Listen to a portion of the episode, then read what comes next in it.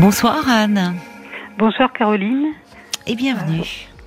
Je vous avez appelé il y a une quinzaine d'années, donc c'est pas d'aujourd'hui. Oui, d'accord. Alors il va falloir me rafraîchir la mémoire. Si c'est, euh, c'est à, moins que ça n'ait pas, ça n'a aucun rapport. Ça n'a aucun rapport. C'est une chose insignifiante à l'époque. D'accord. Alors là, voilà, c'est que je prends euh, depuis 39 ans un anxiolytique. Oui. Donc euh, c'est énorme. C'est du diazépam, je veux dire quand même la molécule, Mhm. plus un antidépresseur. D'accord. Et euh, il y a euh, trois, deux ans, Oui. j'ai commencé à avoir, enfin j'avais des apnées du sommeil avant, mais on, ne voulait pas me croire. Et il y a deux ans, j'ai été testée par un ORL et j'ai bien des apnées du, j'avais des apnées du sommeil. Donc mon médecin m'a demandé, il m'a dit que le l'antidépresseur plus le diazépam, Oui. ça ramollissait ma langue et que ça me, c'est ce qui faisait les apnées. Donc il m'a demandé de diminuer. J'ai diminué. Oui. Effectivement, ça s'est passé. D'accord. Et là, euh, bah, je trouve que ça recommence. J'ai des nuits horribles. Je me réveille, j'ai, euh, je suis comme desséchée au niveau des poumons, mais c'est pas les poumons. J'ai eu des radios. Mhm. Et euh, donc il y a 39 ans, c'est un psychiatre qui m'avait prescrit euh, ce médicament. Oui. Il m'avait prescrit une dose énorme, 120 mg. Je pense qu'il y avait erreur là. Euh, Vous avez diminué depuis. ah ben j'ai diminué depuis et je suis tombée à 20 mg, 8 mg. Je suis restée longtemps à Oui, c'est 60 très à- peu.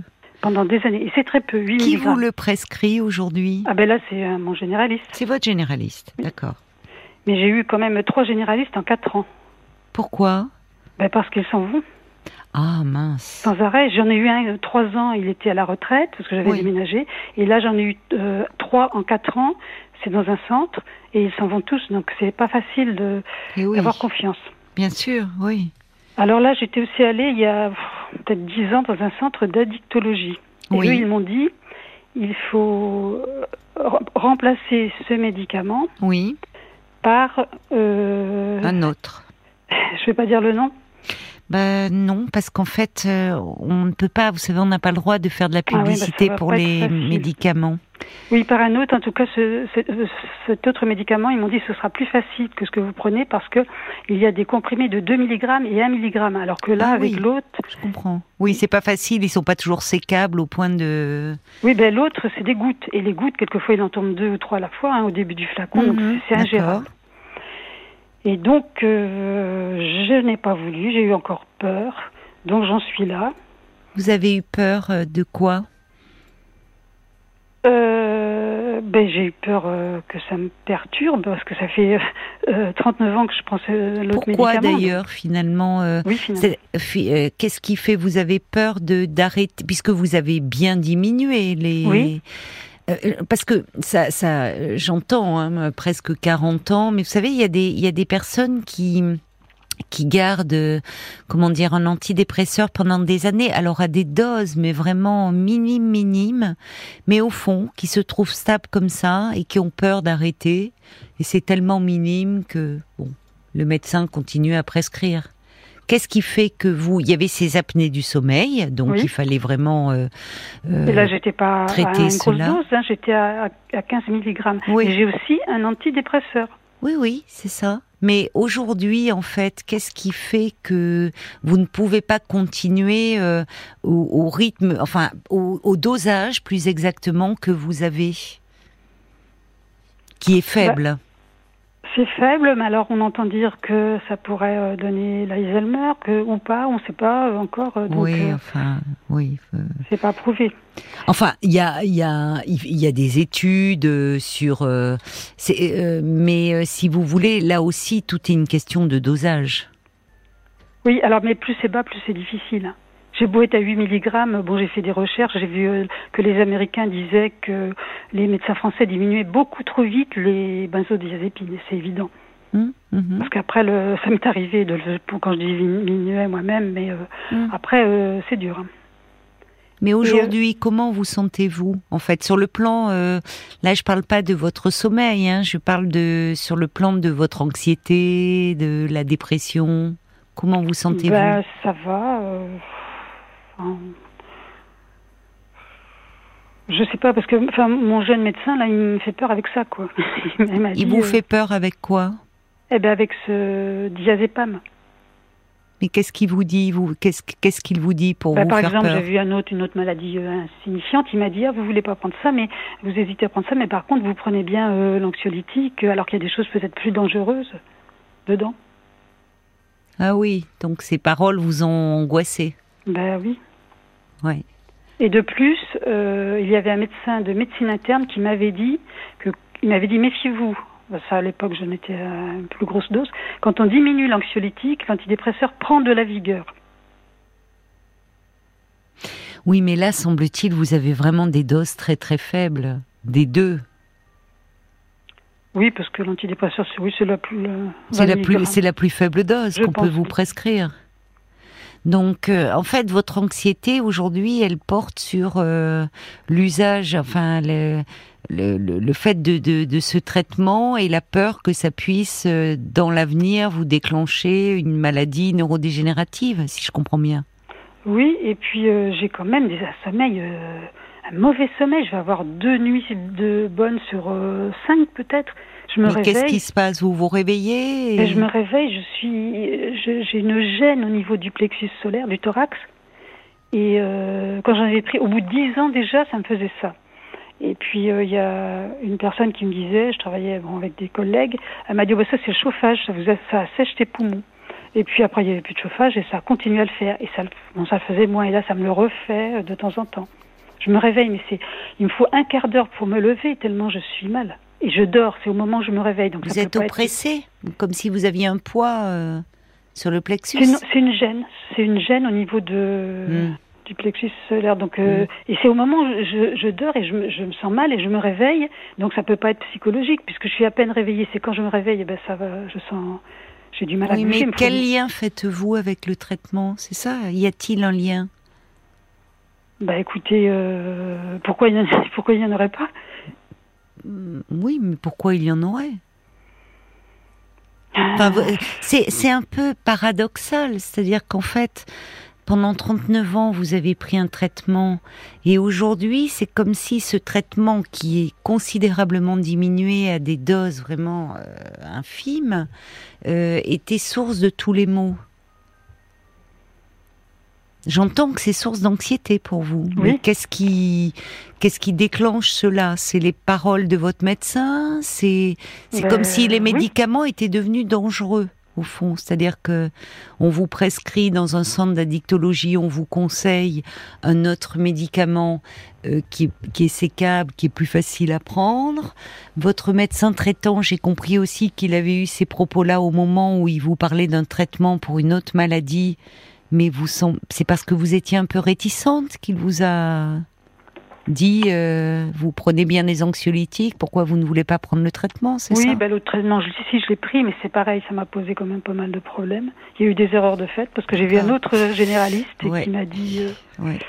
Merci Anne euh, et pardon pour euh, donc cette interruption. ouais, je vous en prie. Euh, en fait, le problème, semble-t-il, c'est vous me dites que en quatre ans, vous avez vu euh, se succéder trois médecins généralistes et cette rupture un peu dans la continuité du lien est, est- est aussi certainement problématique Ah bah oui. pour vous, comme elle le serait comme pour tout un chacun. hein. C'est le problème, la difficulté à avoir un médecin généraliste et avec peut-être des informations, enfin un peu contradictoires, euh, mais euh, parallèlement, euh, peut-être pour diminuer un peu.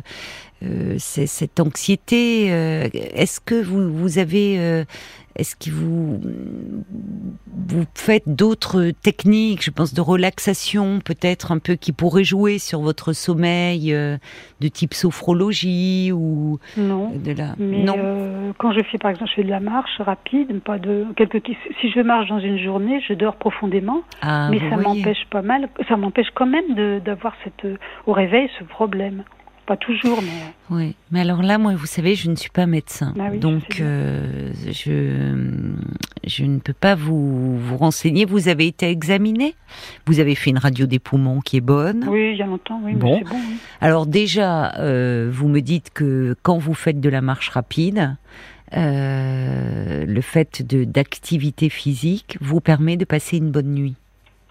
Alors bon, Oui. vous pouvez peut-être pas marcher tous les jours non plus, c'est fatigant, Oui. mais en tout cas, c'est quand même intéressant parce que l'exercice physique euh, favorise un, un, bon sommeil et, et, le fait de marcher aussi peut-être vous permet de diminuer un peu votre anxiété. Oui, peut-être, oui. Et je ne sais pas comment faire parce que sinon euh, euh, j'accepterai le nouveau traitement. Mais euh, comme je vis seule, euh, je me dis, si j'ai un malaise la nuit, on ne peut pas avoir... Euh, parce qu'au bout de 39, presque 40 ans, changer ce traitement, même s'il est minime... C'est toute votre ambivalence, en fait, hein, autour de ce traitement. C'est-à-dire que vous avez peur de le lâcher, oui. et en même temps, vous pensez qu'il est à l'origine de, de, cette gêne que vous éprouvez au réveil. On voit bien, vous êtes... ça vaut peut-être la peine d'essayer. Et il peut y avoir aussi une transition qui est faite. Si vous êtes allé consulter un centre d'addictologie, vous avez des médecins, c'est intéressant d'ailleurs parce que effectivement, il est parfois nécessaire. On parle, on parle souvent des addictions, euh, mais pas, pas beaucoup finalement des addictions aux médicaments. Or, cela existe. Et en France, nous sommes de grands consommateurs de psychotropes. Oui. Et, et, les centres d'addictologie peuvent aider, justement, parfois même à faire un sevrage dans certains cas. Ben Donc, là, oui, pardon. On, on m'a dit, euh, bon, c'est tout à fait gérable par un. Par un médecin un généraliste, généraliste, oui. Et autrement, ben, je n'arrive pas à avoir de psychiatre prescripteur, mm -hmm. parce que, euh, bon, c'est quand même eux les mieux placés. Oui. Et ben, c'est pas possible au niveau de ma ville ou de mon département. Ils sont tous pris. Euh... D'accord, même avec un courrier de votre médecin pour un avis, puisqu'en fait, ça serait, euh, c'est pas dans le cadre d'une psychothérapie. Non, non. Ça serait un avis, peut-être qu'avec un courrier de votre médecin traitant. Oui, mais euh, j'en ai fait eu un, je crois, mais impossible de les avoir. Hein. Mais euh, c'est-à-dire que le, le, le centre d'addictologie vous a prescrit une ordonnance Ah non, non, non. Ils ont dit non, on ne prescrit pas. Euh, on peut écrire à votre médecin si vous voulez. D'accord. Et bon. j'avais pas voulu parce que j'avais peur à nouveau. Et puis après j'ai dit bon ben, j'en étais à 15 mg, je peux peut-être y arriver. Ils ont dit oui c'est gérable quand même. Mais oui, vous êtes à des doses très très faibles. Hein. Alors, Qu'est-ce oui, qui réveille alors... cette peur là comme ça depuis quelque temps? C'est les informations sur les maladies neurodégénératives. Non non mais non, non ça fait... fait des années que que je sens que c'est pas normal d'avoir pris autant de, de produits. Et je regrette de ne pas avoir diminué plus tôt, quoi. Ça vous a peut-être permis de tenir aussi à un moment, Anne. Bah oui. Vous voyez, c'est-à-dire que on, on, voit toujours. Alors, il y a, y a, parfois évidemment de, de, de l'abus tant de, de prescriptions, on prescrit peut-être trop vite des antidépresseurs à des gens qui euh, n'en ont peut-être pas forcément besoin, et à l'inverse, les gens qui en auraient le plus besoin ne voient pas forcément des médecins prescripteurs.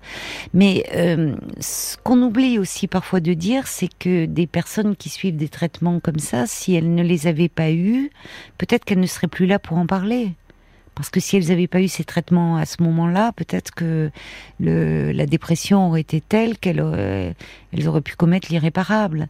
Donc je crois que vous, vous, culpabilisez aujourd'hui sur ces médicaments que vous avez pris pendant 39 ans ne fait qu'accroître votre angoisse et finalement n'est pas constructive. Ce qui est fait est fait vous êtes, euh, vous allez bien par ailleurs, vous n'avez pas de signes de, de, de pathologie. Euh, euh, donc aujourd'hui, vous avez considérablement diminué.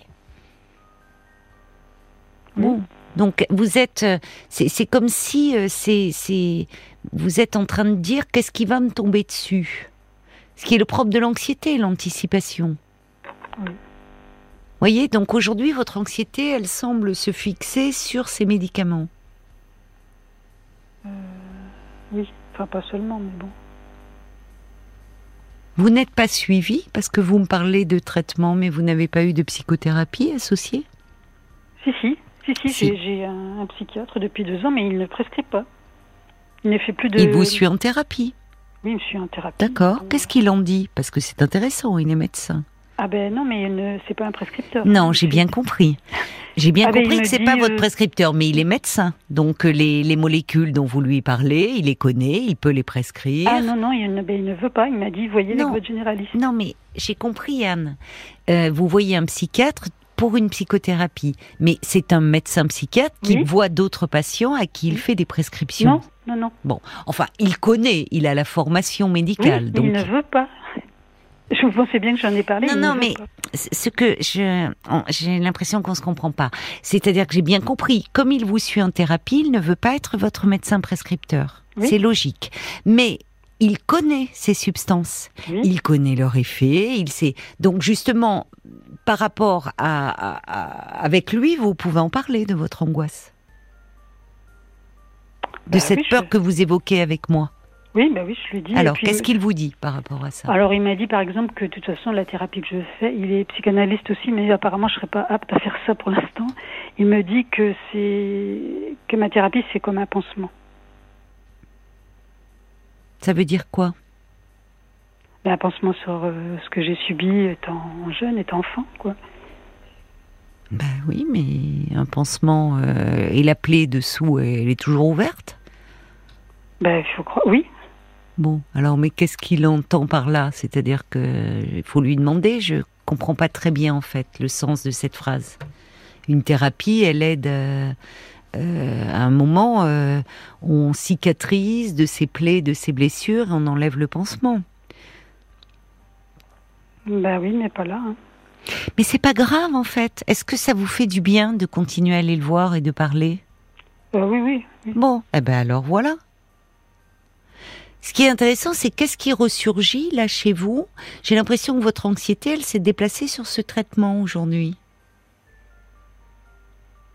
Hum, Et en fait, euh, il est bien placé pour euh, euh, vous entendre. J'ai compris, lui, il est dans le cadre d'une psychothérapie analytique avec vous, mais sa formation lui permet aussi de vous renseigner sur euh, vos angoisses liées au traitement que vous prenez.